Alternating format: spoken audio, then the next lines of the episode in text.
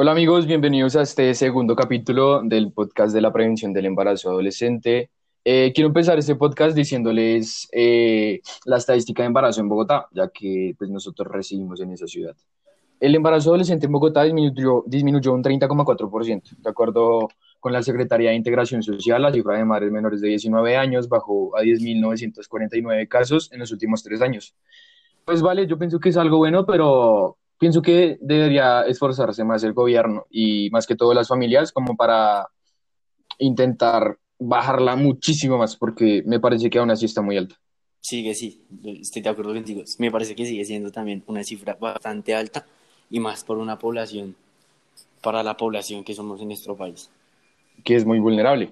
Eh, así que, vale, en el, en el episodio de hoy eh, vamos a hablar más o menos del el tabú que le tiene la gente al sexo temprano. Exacto. Entonces, pues, probablemente muchos de nosotros eh, hayamos perdido la virginidad antes de los 16 años.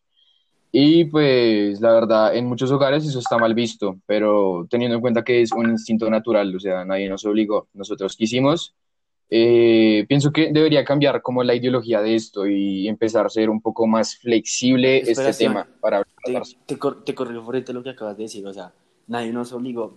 Puede que, en, en, digamos, en mi caso, puede que no haya sido así, pero no sabemos si en el caso de alguno de nuestros compañeros sí haya sido así, que tal lo hayan obligado, pues en contra de la voluntad de no sabemos. Sí, entonces, pues yo la verdad pienso que deberíamos dar algunos consejos para poder tratar este tema en las casas o, o para los adultos que nos puedan escuchar, pues para que vayan cambiando un poquito, un poquito esa mentalidad antigua Nuestros- que tienen. Más que todos nuestros padres, o sea, me parece que nuestros padres deberían aconsejarnos más en, como en este tema. O sea, como, Ajá. o sea, no, no que se queden callados frente al tema de la sexualidad, o sea, me parece re bobo que, que, que mayores se oculten este tema sabiendo que en algún momento nos tenemos que enterar sí o sí cómo se hace tan, que tan, tan- así. Sí, sí, Sí, sí. sea. Pero pues bueno, yo pienso que, que para ellos es como una falta de respeto, pero lo deberían tomar como algo más normal, ya que pues básicamente de ahí venimos.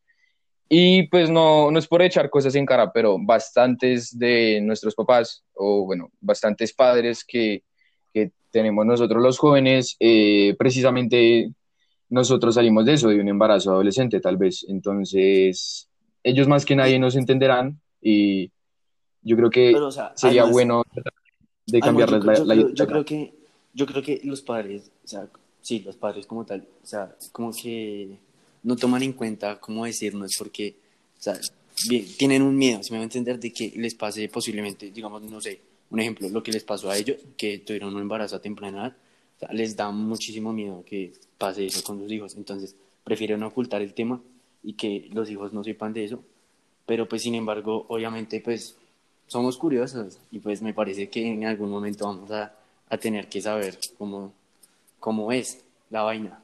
O sea, no me parece que sea un tema que esconder a, a nosotros. Sí, la verdad, pienso que ellos creen que si no tratan ese tema con nosotros, nosotros nunca vamos a saber de ello, pero la verdad es preferible hablar de ese tema antes que nosotros darnos cuenta después y, y cagarla. Exacto. Y pues que han habido bastantes casos y pues gracias a a esos casos las estadísticas que tenemos en nuestro país que siguen siendo bastante altas. Sí, va- siguen siendo bastante altas y sobre todo en Bogotá, nuestra ciudad. Eh, reitero, 10.949 casos han bajado, pero son los que se tienen registrados, no sabemos cuántos más hay sin registrar, o sea, puede ser una barbaridad, ¿sí me entiendes? Los que, los, los que se pueden estar ocultando, o sea, una Ah, catástrofe. exacto. catástrofe. Y, Así que, eh, pues yo, yo tengo como un lema que me acabo de inventar. a ver, ¿te escucho? Dale al perreíto con gorrito. Creo que este va a ser el lema del podcast. Ya sabemos qué canción poner y todo, así que, Sí, bueno, muchísimas gracias por escucharnos. Eh, los esperamos en un próximo, episo- en, en un próximo episodio. Espero les haya gustado. Gracias, obviamente, como dijo por escucharnos. Entonces, al siguiente capítulo. Adiós, adiós.